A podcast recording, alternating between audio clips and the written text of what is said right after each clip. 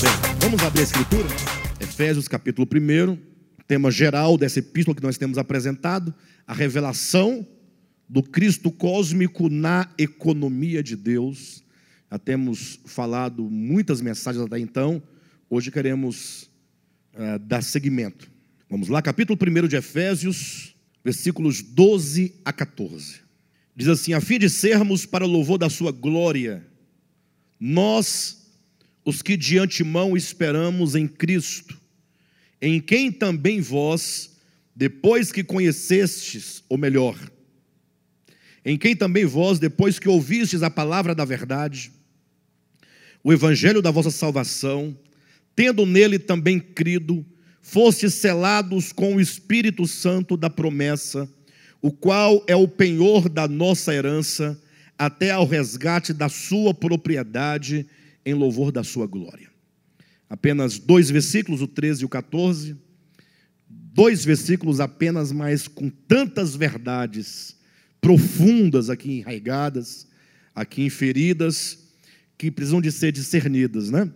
Nós estamos dentro de um bloco de estudo aqui em Efésios, capítulo 1, do versículo 3 ao 14, vocês devem se lembrar, em que Paulo fala que nós fomos alcançados por uma série de bênçãos espirituais nas regiões celestiais em Cristo Jesus. Então ele fala das bênçãos que nos alcança o que nos alcançam. É? As bênçãos das quais nós participamos são bênçãos espirituais. Eu sei que existem bênçãos materiais, mas não, é, não são essas bênçãos de que diz o texto. Ah, o texto está preocupado em falar ah, qual é ah, o que nós recebemos de Deus, da parte dele, enquanto as bênçãos provenientes do coração gracioso dele para conosco. E o apóstolo Paulo, portanto, divide essas bênçãos em três blocos. Dois blocos nós já tratamos, e agora o último é esse bloco, versículos 13 e 14, que é o terceiro bloco de bênçãos. Só para os irmãos se lembrarem, o primeiro bloco ele diz que Deus o Pai, na eternidade passada, já nos abençoou. Antes de o mundo existir, antes de nós existirmos, Deus já nos havia abençoado com a bênção da eleição e da predestinação divinas. Ou seja, são duas grandes bênçãos que o Senhor designou para um grupo seleto de pessoas. Aí vale a pena lembrar pelo menos duas coisas. Quando diz grupo seleto, significa não que nós, ou os eleitos e predestinados, tenham nisso algum mérito.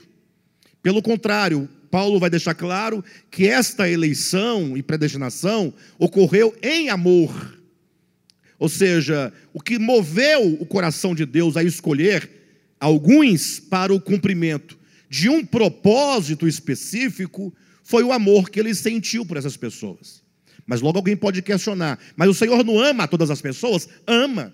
Deus amou o mundo de tal maneira que deu o seu Filho unigênito para que todo aquele que nele crê não pereça, mas tenha a vida eterna. Agora, quando se fala do amor divino, e você pode pensar no amor humano para entender ah, alguma coisa do amor divino, ah, o amor ele se aplica de, modos, de, de modo diverso.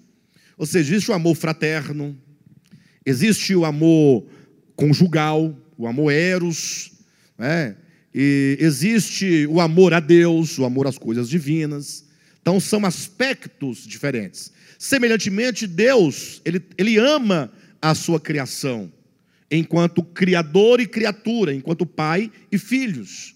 Então existe esse amor divino que não pode ser jamais questionado em nenhuma hipótese. Deus ama a todos os homens. E se ele ama a todos os homens, o plano de redenção dele deve incluir a todos os homens. Portanto, esse amor divino é aquele que levou Deus a realizar a obra de reconciliação, a obra de propiciação pelos pecados, como diz João na sua primeira epístola, capítulo 2, versículo 2, que Jesus é a propiciação, não somente pelos nossos pecados eleitos, mas pelos pecados também do mundo inteiro. E isso faz a diferença. Então Deus tem esse amor de Criador para com suas criaturas, é um amor a todos, mas ele tem um amor eletivo para formar uma noiva para si. Quando eu digo para si, alguém pode tentar corrigir, não, é para o seu filho. É porque em todo o Antigo Testamento, a relação de Deus com seus eleitos, no caso ali, o povo de Israel, era uma relação de esposo e esposa.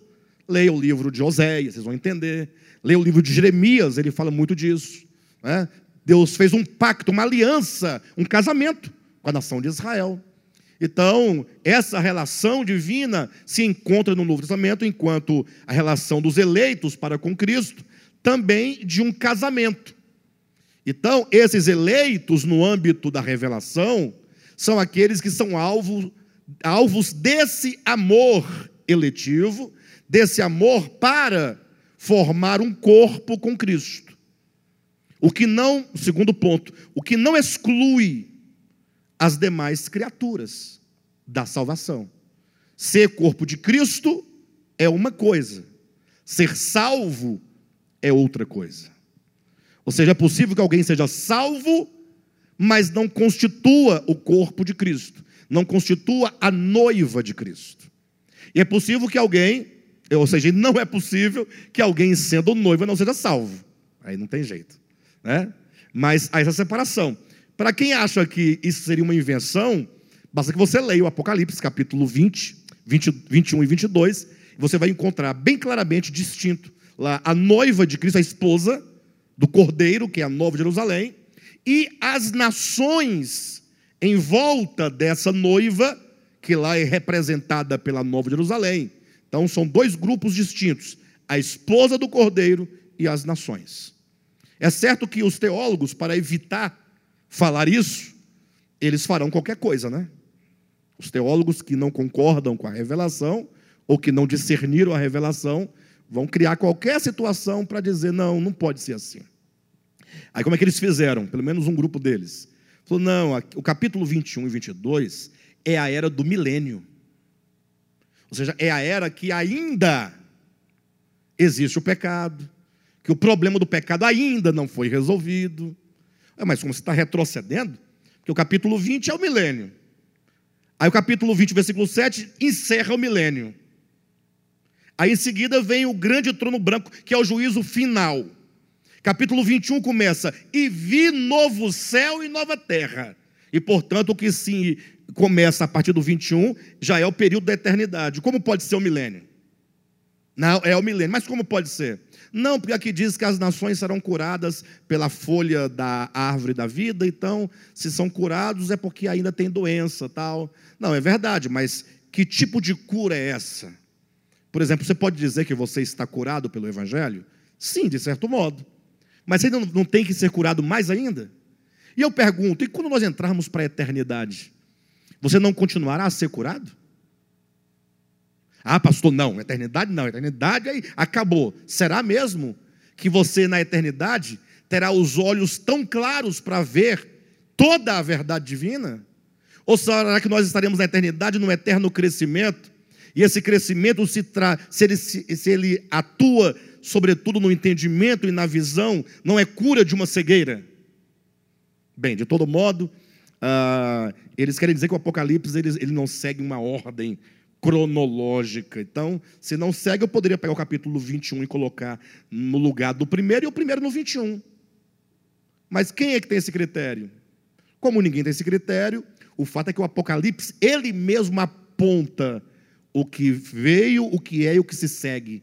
Para isso tem os indicativos, os mecanismos gramaticais, depois disso, né? depois do milênio, agora sim, é uma série de indicativos que nos situa no tempo dos acontecimentos proféticos ali do Apocalipse. Bem, de todo modo, uh, o fato é esse, né?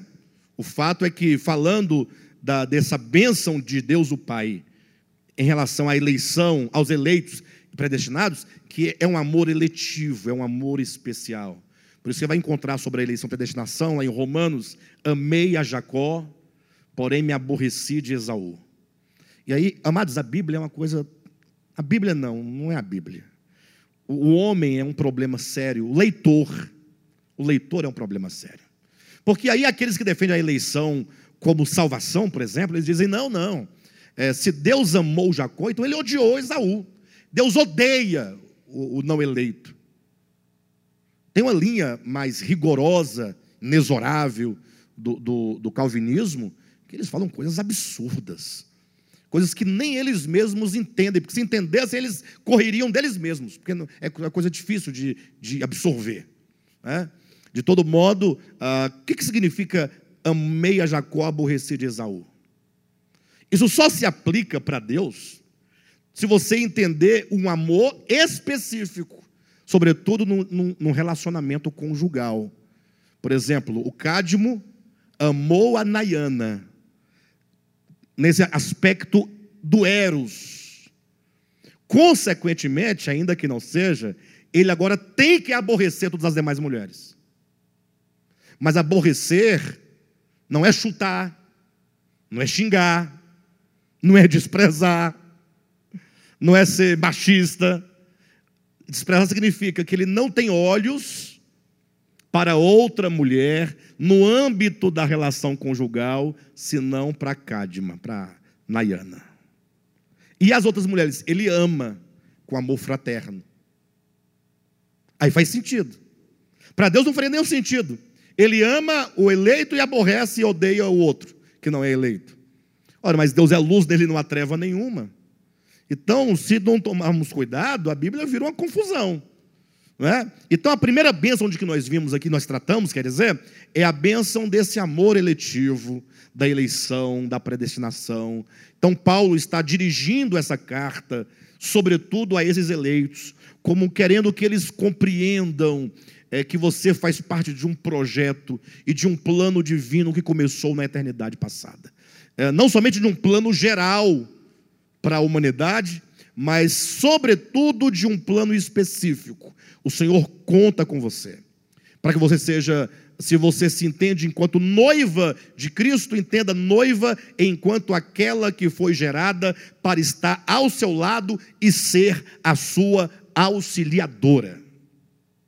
Essa é a revelação bíblica. Lembra de Gênesis? Deus cria o homem, ele cria a mulher para ser o que? A sua auxiliadora.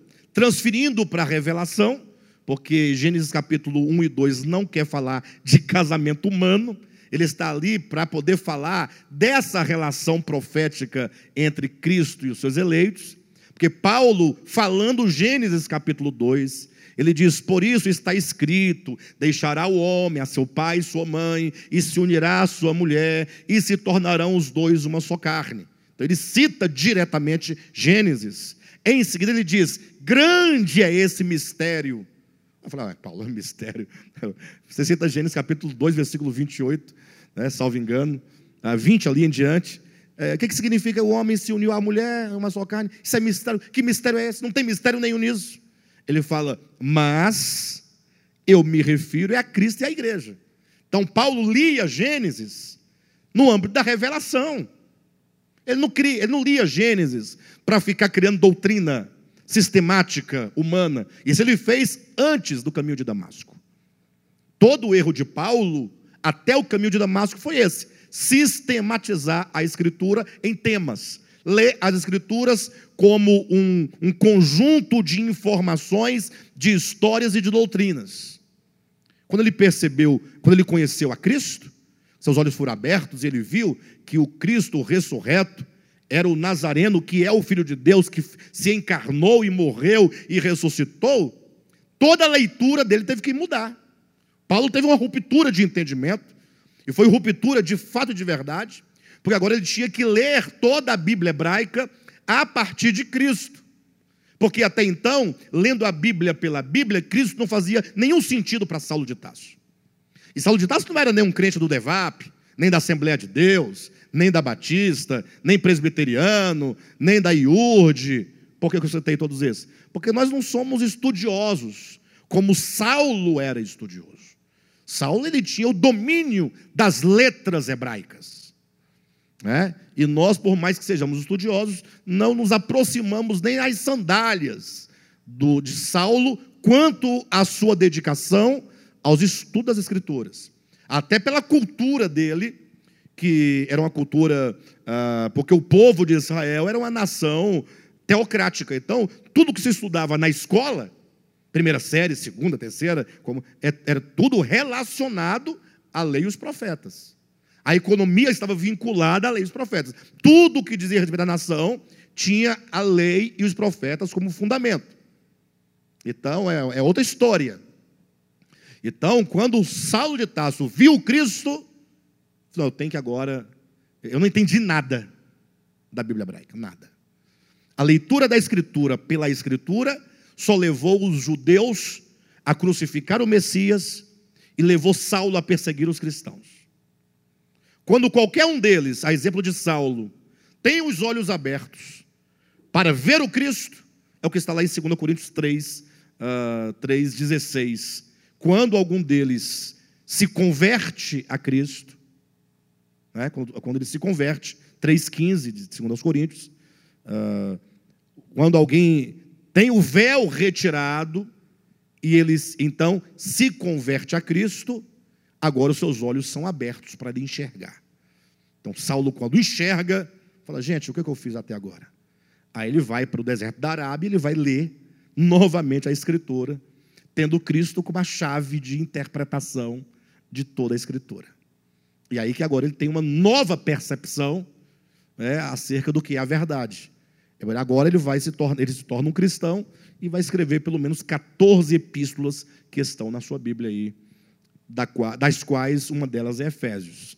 Né? Bem, então, uh, eleição e predestinação é o primeiro grupo de bênçãos. O segundo grupo são as bênçãos provenientes do Filho. Então, Paulo coloca: o Pai, nos, em amor, nos escolheu, nos predestinou. O Filho, agora, ele é aquele que uh, nos redimiu, ele fala da redenção.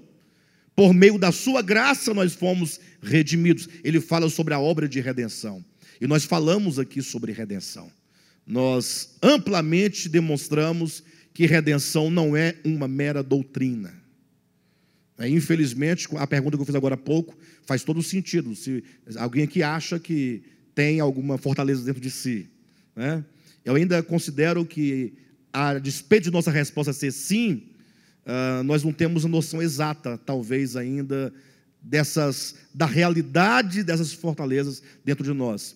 Quando falo de redenção, o cristianismo ele fala com tanta banalidade de redenção. Quando eu falo cristianismo, não me refiro nem à Escritura, nem aos apóstolos, nem à primeira igreja.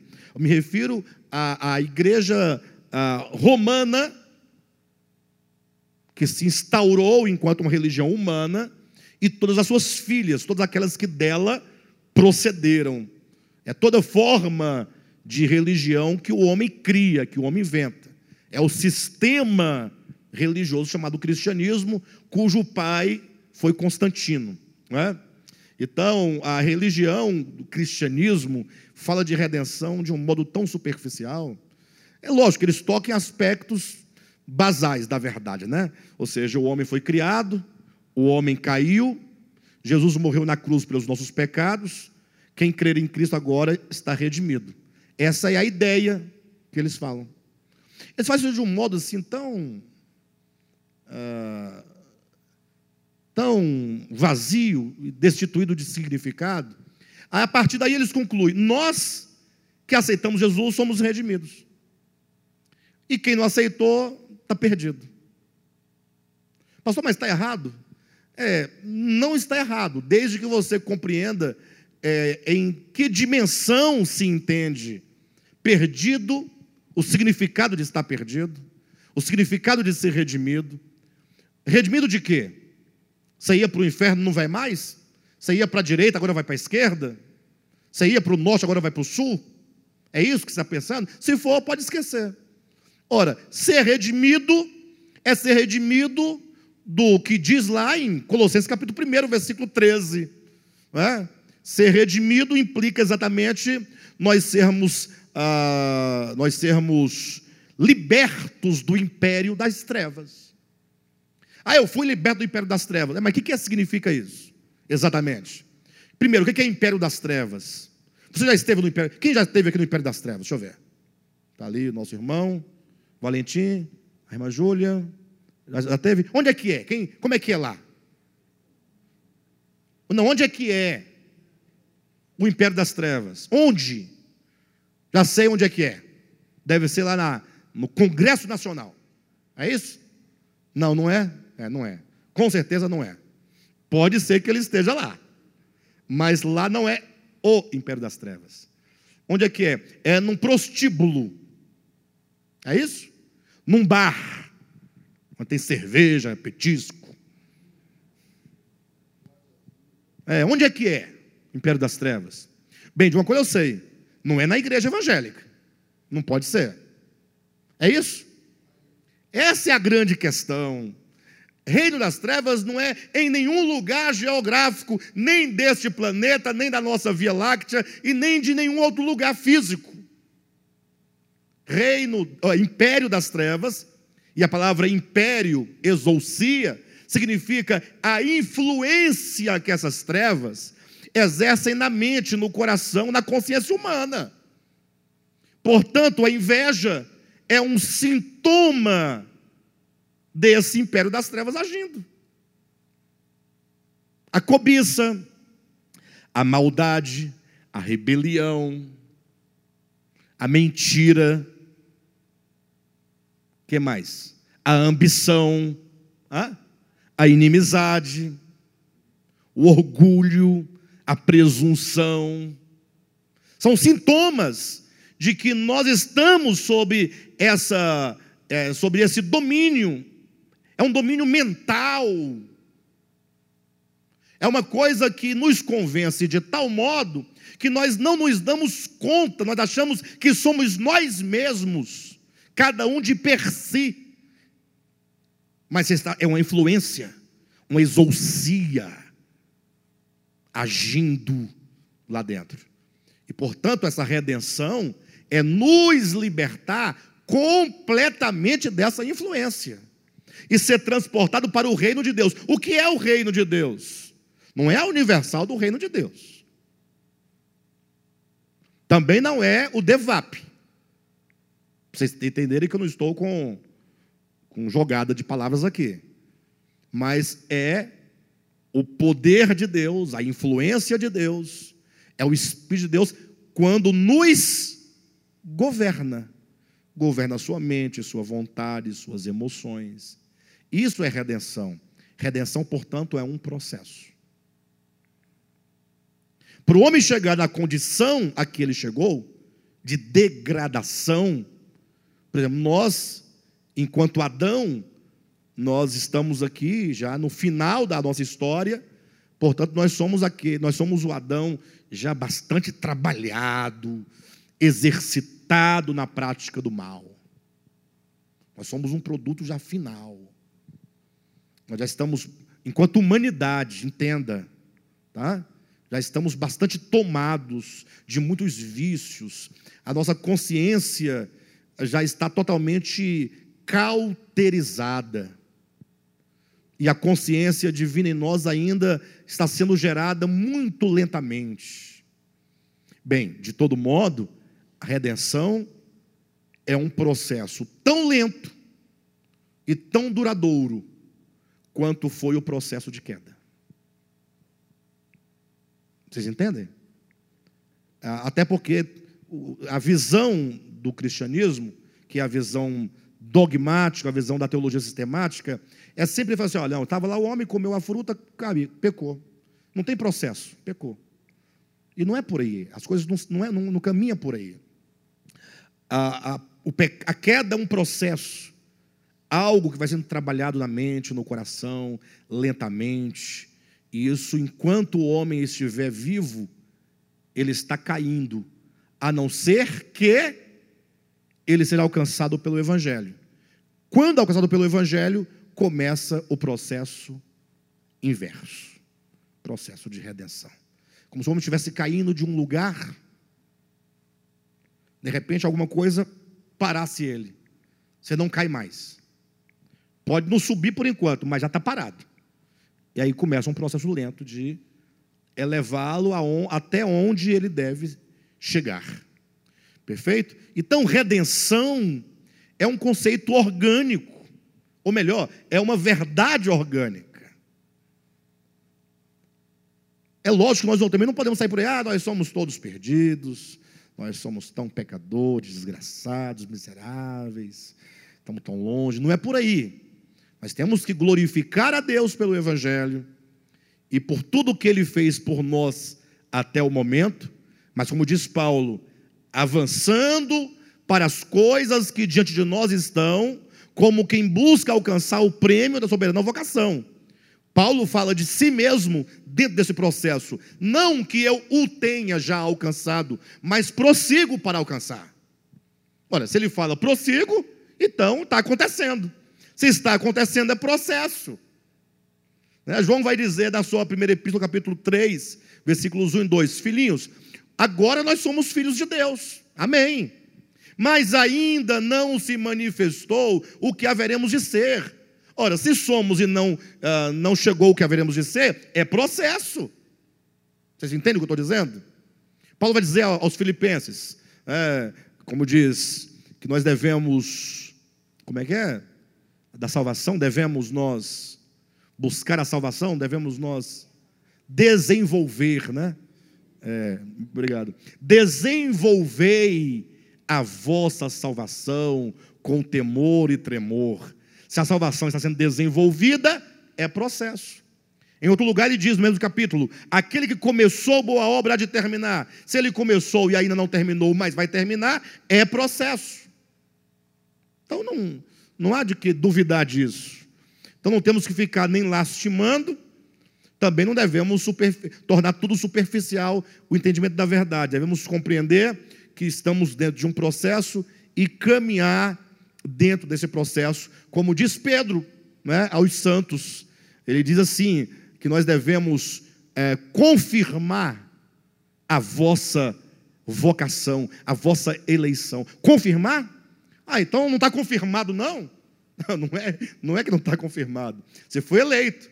Confirmar quer dizer que a sua vida tenha agora um efeito, ou melhor, que essa eleição tenha um efeito tal na sua vida que haja uma correspondência do seu viver com o ato de você ser eleito e não haver contradição. Então é processo. Bem, de todo modo, essa segunda bloco de bênçãos ah, que, que Paulo fala é a bênção da redenção. Quem quiser ouvir, tem três ou quatro ou cinco ministrações desta, desse estudo de Efésios que trata sobre esse assunto. No terceiro bloco, é são os versículos 13 e 14, nós lemos agora há pouco. Paulo ele fala coisas muito grandes e profundas. E aqui, a, a título de tópico, ele vai colocar pelo menos duas bênçãos. Ele vai colocar o Espírito Santo enquanto selo nesses eleitos e o Espírito Santo enquanto penhor. Ele diz que da parte do Pai, nós somos eleitos e predestinados. Da parte do Filho, nós somos redimidos por Sua graça. Da parte do Espírito Santo, nós somos selados e constituídos a herança dele por meio do penhor que é o próprio Espírito de Deus. Nós temos que compreender, portanto, o significado dessas bênçãos relacionadas ao Espírito Santo. E nós precisamos, então, ah, acompanhar o pensamento de Paulo Desde as primeiras palavras, versículo 13, ele diz: Em quem também vós, depois que ouvistes a palavra da verdade, primeiro ponto, ouvir a palavra da verdade. Segundo, uh, tendo nele também crido. Então, ouvir a palavra da verdade é o primeiro passo. Essa palavra da verdade é o evangelho da nossa salvação. Segundo passo, não somente ouvir, mas crer neste evangelho crer na palavra dessa verdade, e uma vez crendo e somente depois de crer, tendo crido e somente depois de ter crido, há um selo. O Espírito Santo se torna nesta pessoa o selo e então o penhor. Então há pelo menos quatro coisas a discorrermos aqui. Começaremos hoje a discorrer esses quatro pontos dessas bênçãos aqui de Efésios, para nosso claro entendimento. Então, em quem também vós, depois que ouvistes a palavra da verdade, o evangelho da vossa salvação. Então, Paulo fala sobre uma tal palavra da verdade, o que é o mesmo que o evangelho da nossa salvação. Então, quando fala palavra da verdade, entenda, a palavra que define, a palavra define, a palavra expressa, a palavra manifesta a verdade. Então a verdade, ela está ligada à palavra. Para eu falar o que é a verdade, precisarei da palavra da verdade. Esse é um grande problema. Falar sobre a verdade é um grande problema. Imagine vocês que já no tempo de Cristo, nos tempos da sua encarnação, como diz, nos dias da sua carne, isso há dois mil anos, quando Jesus estava sendo julgado, Pilatos perguntou para Cristo, está em João capítulo 18, ele pergunta para Jesus o que é a verdade. Né? Porque Cristo havia dito que ele veio, Jesus falou, eu vim para dar testemunho da verdade. Aí Pilatos fala, o que é a verdade? E aí o versículo seguinte diz que Pilatos, perguntando isso, se retirou. Aí a, a questão da leitura é complicada, porque a leitura nem sempre a pessoa não consegue extrair o sentido do que se diz. Quando ele pergunta o que é a verdade, é uma pergunta. Mas a pergunta é uma pergunta de quem pergunta porque quer saber?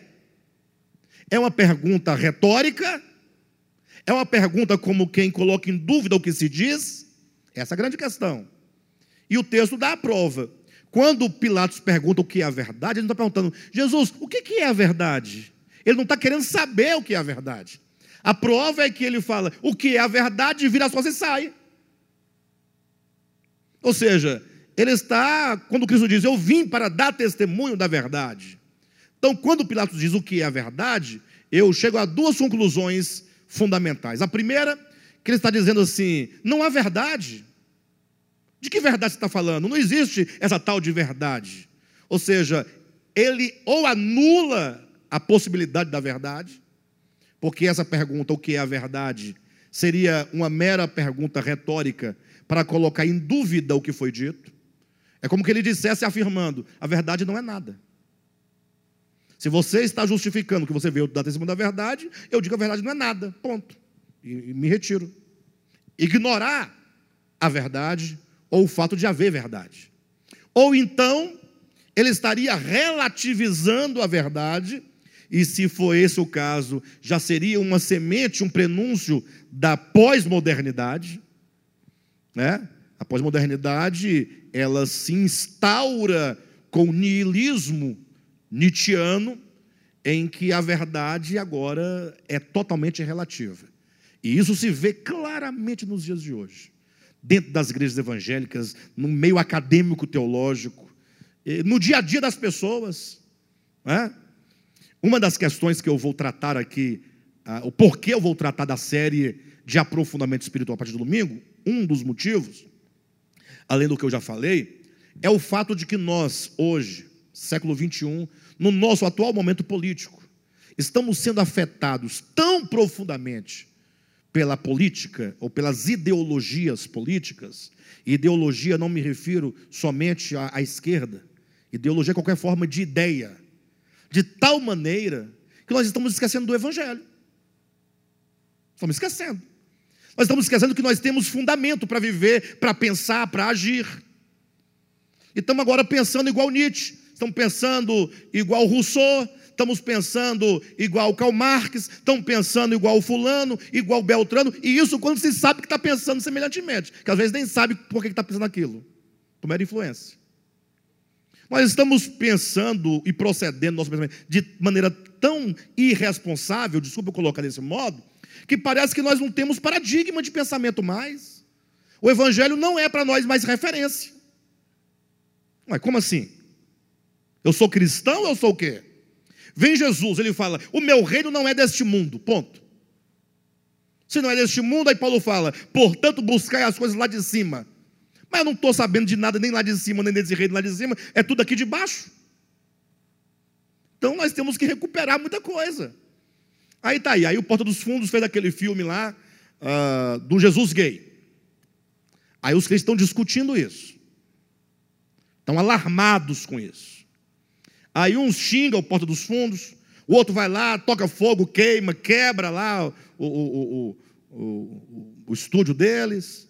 Aí o outro grava um vídeo para falar, para condenar, tal. E agora foi a música agora lá da, da, do enredo, samba enredo lá da Escola de Samba do Rio de Janeiro. Aí é outra discussão. É, só uma perguntinha, vem cá. Jesus veio a esse mundo, não veio? Ele veio. Ele sofreu mais ou menos do que nós pensamos que hoje é, é, estão falando mal dele. Ele sofreu ignomínia foi xingado, cuspido, batido, humilhado, tudo que pudesse fazer com ele fez. O que, que ele respondeu a essas pessoas? E por que, que nós estamos respondendo agora? Não, por quê? Nós não somos cristãos. Cristão não fala nada. Cristão não vai atrás de briga. Cristão fala, Senhor, perdoa-lhes porque eles não sabem o que fazem. Ah, mas se for assim, vai, vai chegar onde? Vai chegar quando você também for crucificado. Ponto. Porque esse é o cristão, o espírito cristão é esse. O mundo vos odeia, porque primeiramente odiou a mim. E a vossa luta não é contra carne nem sangue, e não é por força nem por violência, e é mais do que natural que o mundo persiga Cristo, é normal, é. Não é normal a igreja persegui-lo. Não é normal a igreja querer usar de violência para defender Jesus, como Jesus quisesse defesa. Ele diz: embainha tua espada, bora, esse é o evangelho. O evangelho ordena: guarda a espada. No evangelho não tem espada. O evangelho tem que transformar as espadas em arado para cultivar.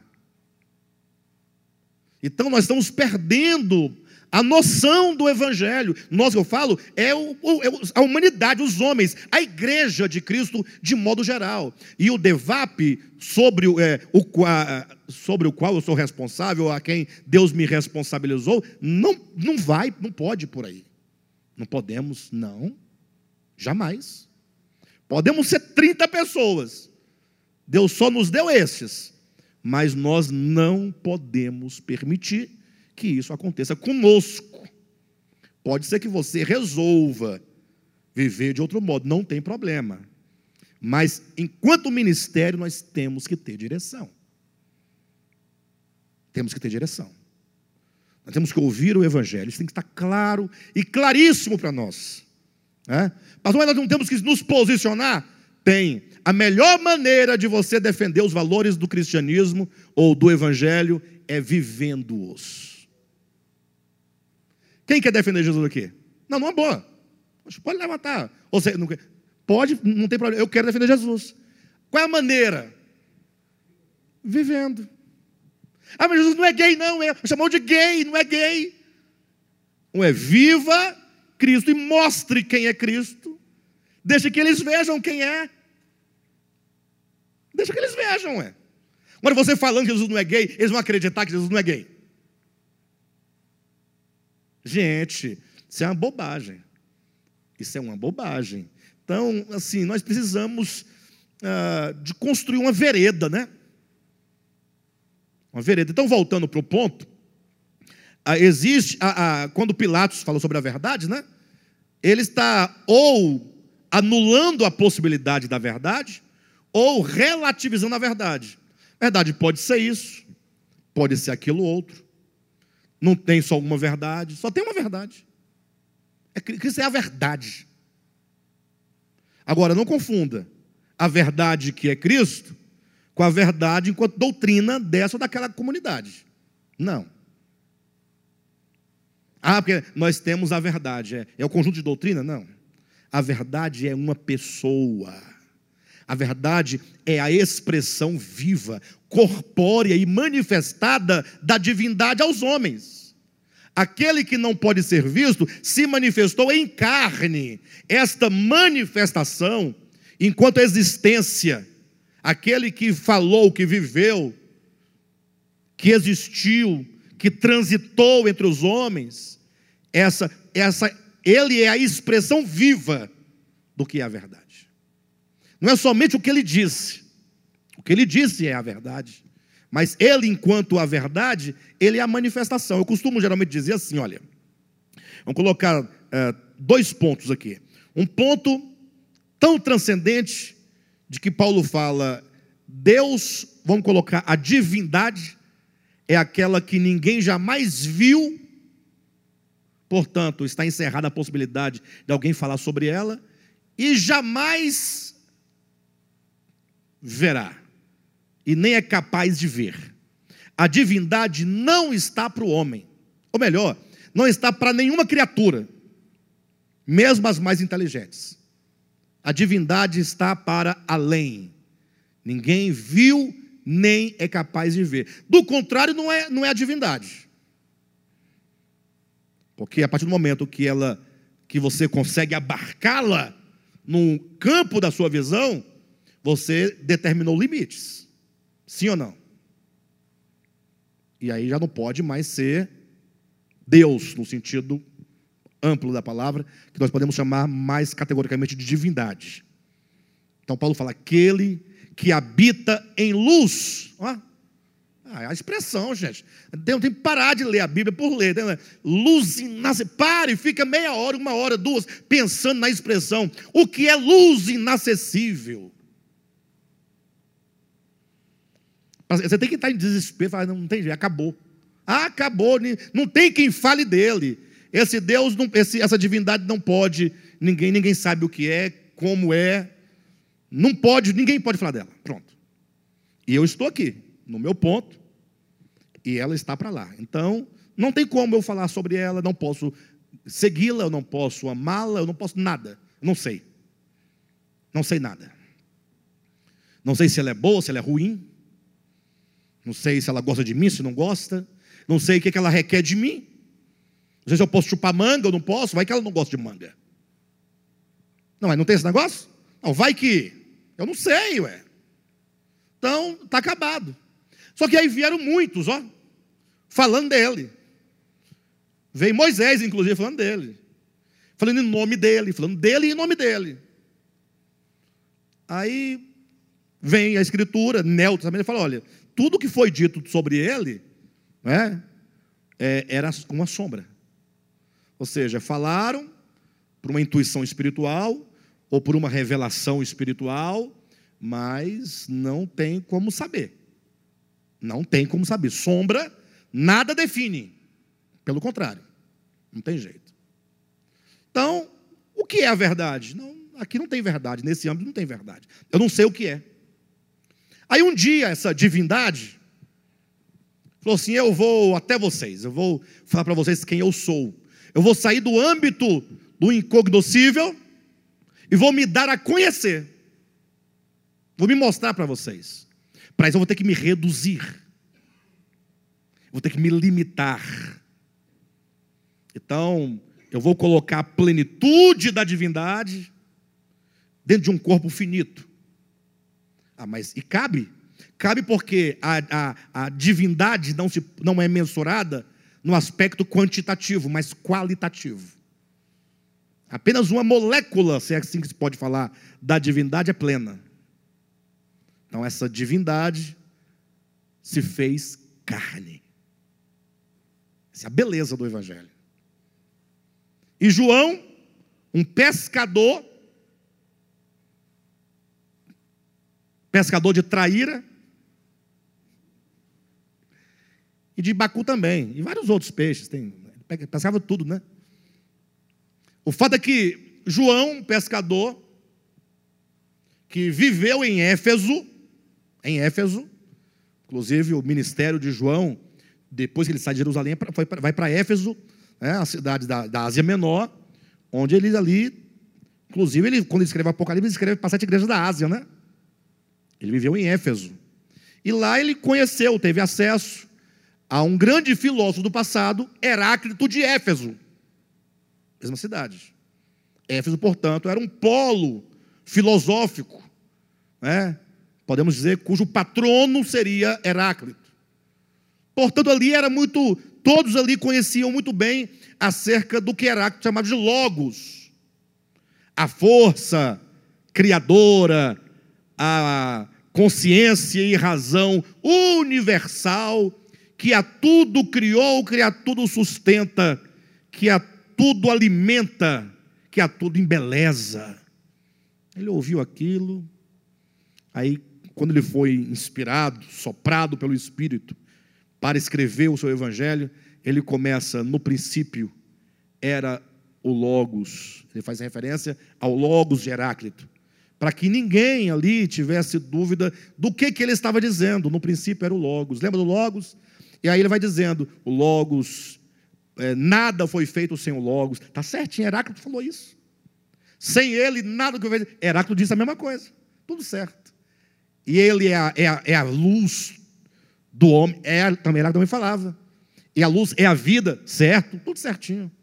Aí ele fala: E veio um homem da parte de Deus, chamado João, para dar testemunho do Logos, que é a luz. Ele, João Batista, não era a luz, ele veio dar o testemunho da luz. E ele diz: E o Logos, lá de Heráclito, se fez carne e habitou entre nós. Em outras palavras, o Jesus Nazareno que esteve aqui, andando entre nós, é a divindade revelada. O Logo se fez carne. Agora, vocês querem saber como é a divindade? Ninguém jamais viu, nem é capaz de ver. Olhem para ele.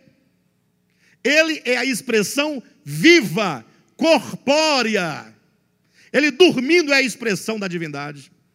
Falando, andando, ensinando, abraçando. Por isso que Paulo vai dizer acerca dele que Cristo é a expressão exata do que é o Pai. Então agora eu tenho o paradigma de quem o eterno é. A verdade, portanto, é essa expressão histórica na encarnação do Filho. Isso, quando ele diz eu sou a verdade, ele quer dizer o eterno é a realidade única. A única realidade é ele. E eu sou a verdade. O que é a verdade? É a expressão do que é essa divindade. Essa realidade única nos é mostrada nele. Qualquer coisa que não se encaixa né, na pessoa, palavra e obra do Cristo, não é a verdade. Você pode até fazer no nome dele, mas não é a verdade. Até porque muita coisa má e perversa se faz em nome dele e ele não tem nada a ver com isso. Até coisas religiosas e mística se faz em nome dele. Lembra daquele texto de Mateus capítulo 7, 21 a 23? Muitos naquele dia me dirão: Senhor, Senhor, em teu nome nós profetizamos, em teu nome nós curamos, em teu nome nós repreendemos demônios. O que, que ele vai dizer? Apartai-vos de mim, que eu não vos conheço. Ou seja, vocês fizeram no meu nome, mas eu não tenho nada a ver com isso. E tem mais, ele fala: vós que praticais a iniquidade, porque iniquidade é qualquer obra que se faça tendo como fonte o seu próprio ego. Pode ser qualquer obra, até aquelas que parecem boas aos olhos humanos. Bem, de todo modo, quando Paulo fala, depois que ouvistes a palavra da verdade. Interessante que Cristo ele é tanto a palavra quanto ele é a verdade. Lógico que aqui quando ele diz depois que ouviste a palavra da verdade, ele quer dizer você ouviu acerca do Cristo. Mas cuidado. Ah, quando fala você ouviu acerca do Cristo, uh, por exemplo, para vocês entenderem a, a profundidade dessa pergunta. Eu pergunto algo tão profundo, mas chega aos ouvidos, pergunta mais idiota essa. Né? Quando Cristo veio ao mundo, o Jesus de Nazaré, quando ele, quando ele se manifestou no seu ministério, pensa numa coisa estranha, era Jesus. Porque o que ele falava era o oposto do que todo mundo acreditava. Todo mundo. Imagine que tinha a nação de Israel, o povo, todo, que era orientado por uma casta de líderes religiosos, sacerdotes, sumos sacerdotes, anciãos, ah, havia os fariseus, escribas, os, né, os saduceus. E esse povo todo, imagine, ensinava o seguinte: olha, nós somos o povo escolhido, pensa comigo. Uh, Deus nos separou lá em Abraão, tinha os textos bíblicos para provar, construir essa ideia, e nós, portanto, temos uma promessa, a promessa do Messias, ele virá. E quando o Messias vier, ele vai instaurar o reino de Davi. Agora imagine só o sentimento nacional que eles tinham, porque desde o cativeiro babilônico, cativeiro babilônico, que Babilônia destruiu Jerusalém, que o rei Joaquim foi levado cativo, que Jerusalém nunca mais foi a mesma. Mesmo com o retorno do povo de Israel, eles nunca mais tiveram trono, não tiveram mais rei. O último rei foi Joaquim, no tempo que, que Babilônia destruiu Jerusalém.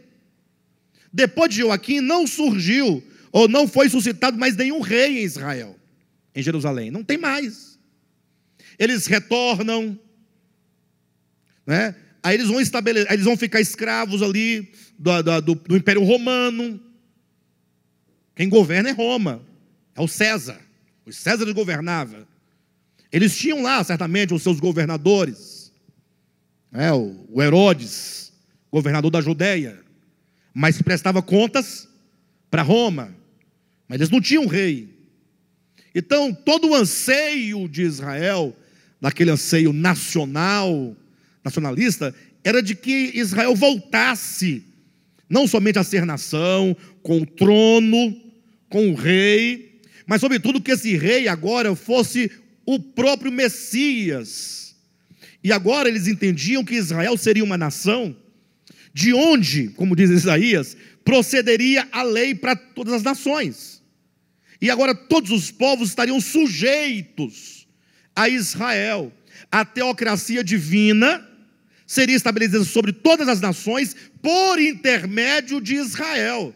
Então eles eram os camaradas, de onde agora sai o poder, a lei, a ordem, a autoridade, o cetro, todo mundo aqui sujeito a Israel. Ou seja, é lógico que esse é o sentimento de todo escravo, né? Israel nasceu escravo, foi escravo a vida inteira, e todo escravo quer ser patrão um dia. Não é não, é? É ou não é? A pessoa sofreu a vida inteira. Por isso que a Bíblia fala que ah, quando uma mulher, ou um, um, um, é, é, fala no feminino, né? Não é nada de. Não vem me chamar de. de não vai. Cuidado, eu estou ensinando o texto bíblico. Quando uma, vou colocar uma pessoa, né? Quando uma pessoa é doméstica, uma pessoa doméstica, doméstica não é porque é mulher, não é porque é pessoa. Uma pessoa trabalha em serviços domésticos, tem uma patroa.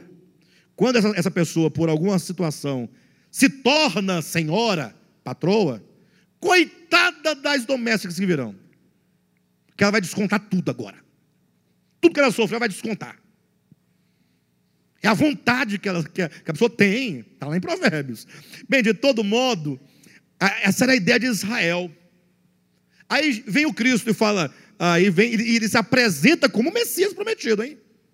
Onde ele se apresenta? Lucas 4, 18, 16, 17, 18. Ele fala, ele abre o texto bíblico, quando fala, o Espírito do Senhor está sobre mim, pelo que me ungiu para tal, tal, tal. Hoje se cumpriram estas palavras. Foi a primeira vez que tentaram matá-lo. Aí agora chega esse Cristo, imagine só, estão falando sobre a palavra da verdade. Aí ele fala assim, uh, num dado momento, olha, Jesus, tem um pessoal aí cobrando imposto. E aí, quando falava de imposto, era um problema, né? Porque primeiro quem cobrava os impostos era, um, era o, o, o publicano, era um servidor público israelita que prestava serviço para Roma. Então, é um irmão seu que está a, a serviço do, do seu algoz. Então já era um problema, né? Aí, ó, o seu mestre não paga imposto, Pedro falou, paga. Paga, logo, mas aqui todo mundo paga imposto. Aí falou, Jesus, ó, estão querendo imposto seu lá, tem que pagar lá. Aí Jesus, naquele momento, aproveita a oportunidade, manda Pedro ir pescar, na boca do peixe vai ter duas moedas, Você paga o seu imposto e o meu. Paga lá para eles. E isso gerou o quê? Uma, um problema. Uai, mas você é o Messias? O Messias tem que nos libertar de Roma, poxa. Você não está entendendo? Que Messias você é? Ué, está doido? É uma oportunidade que o Senhor tem de falar para esses camaradas aí que nós somos o povo eleito e que daqui virá a ordem. Então, sempre tinha esse surto dos discípulos de querer estabelecer a ordem do reino messiânico. Aí Cristo aproveita o momento, pede a moeda e fala assim: de quem é esse rosto aqui? Essa cara de quem é? Ah, é de César. Então, se a cara é de César, dê a César o que é de César. Isso é, isso é muito frustrante, queridos. Para quem tinha aquela expectativa de uma libertação nacional, isso não é frustrante ou não é frustrante? Depois que ouvistes a palavra do Evangelho, a palavra da verdade, então você ouviu sobre o Cristo. Então, ouvir sobre o Cristo não é você ouvir, ah, Jesus morreu por você para te salvar. A boa notícia: Jesus veio e morreu para te salvar, porque Ele te ama. Quer aceitar Jesus? É lógico que eu quero. Se Ele me odiasse, eu não queria, mas se Ele me ama e morreu por mim, tá bom, eu quero. Mas será que é isso o Evangelho? É isso que é a palavra da verdade? Essa é a pergunta. O que é a palavra? Você ouviu a palavra da verdade? A palavra da verdade diz assim: olha, dai a César o que é de César. Em outras palavras, o meu reino, do qual você quer fazer parte, não é desse mundo. Então, no trato com esse reino do mundo, não queira jamais é, transformá-lo o reino de Deus é outro. A maneira de transformar não é o reino das trevas em reino da luz. É pregando a palavra da verdade para que os que estão lá venham para o reino da luz. Aí é transformador. Agora, querer eleger um, um, um, um deputado para nos representar na Câmara, para defender os interesses. Que interesse de quem? De onde? Dos céus? De Deus? Bem, eu reconheço que, humanamente falando, socialmente falando, politicamente falando, faz bem. Não é o reino de Deus, não. São os nossos interesses. Nós temos interesses aqui embaixo, diversos. E tá bom, e tem que ter. Nós temos que votar. Eu tenho minhas preferências, você tem as suas. Cada um com sua convicção. Cumpre o seu dever. Devemos respeitar as autoridades, orar por elas. Está tudo certo. Não confunda, não estou aqui. Eu quero apenas separar uma coisa da outra. Vocês estão entendendo? Estou separando. Então, o reino de Cristo é assim. Aí, quando então descia lá o camarada de Jericó, de, de Jerusalém para Jericó, caiu o camarada, ele, os assaltantes o pegaram, espancaram, roubaram, bateram, jogaram numa vala. Jesus conta na história. Olha como é tudo muito diferente, é estranho. Jesus era o ser mais estranho que houve no seu tempo. E aí passava um samaritano, na, na, aqui na conversa de Jesus, está todo mundo ouvindo. Aí na hora, imagina só, eu do lado de cá ouvi Jesus contar a história que passava um samaritano. Na minha cabeça, antes de ele completar a história dele, eu pensava, bem, se o sacerdote não parou, tem lá seus motivos, suas razões, nem o levita, muito menos o samaritano. O samaritano não. Primeiro, Aquele camarada lá no Navala, ele é inimigo número um do samaritano. Os judeus não se dão com os samaritanos, os judeus não falam com os samaritanos. É um inimigo. Portanto, esse samaritano, se ele for embora, ele não comete pecado, é simplesmente é normal, é. Aí Jesus fala: este samaritano foi o que viu, o que parou, o que desceu, o que socorreu. No final, Jesus fala assim: qual desses três foi o próximo daquele homem? Aí o mestre da lei falou: é, nesse caso, já contou a história, foi o samaritano, ele foi obrigado a responder. Aí Jesus fala assim: vai tu e faça o mesmo. Ah, Jesus, aí é sacanagem, pessoal. Não, não dá. Não dá. Jesus era estranho porque tudo que ele falava era oposto ao que se pensava. Muito cuidado. Quando o seu Jesus e o seu evangelho tiver muito parecido com o que todo mundo está dizendo, tem uma coisa errada. Tem uma coisa errada. Pode ter certeza absoluta. Mas quando for estranho, toma um pouquinho de cuidado, porque pode ter coisa estranha também. Mas se for estranho no sentido da oposição luz e trevas, aí pode observar que tem alguma coisa por detrás disso aí. Tem coisa boa. Então, depois que ouvistes a palavra da verdade, concluo essa noite perguntando: você ouviu a palavra da verdade? Na semana que vem nós vamos retomar falando sobre a palavra da verdade. Tá bom, queridos? Amém?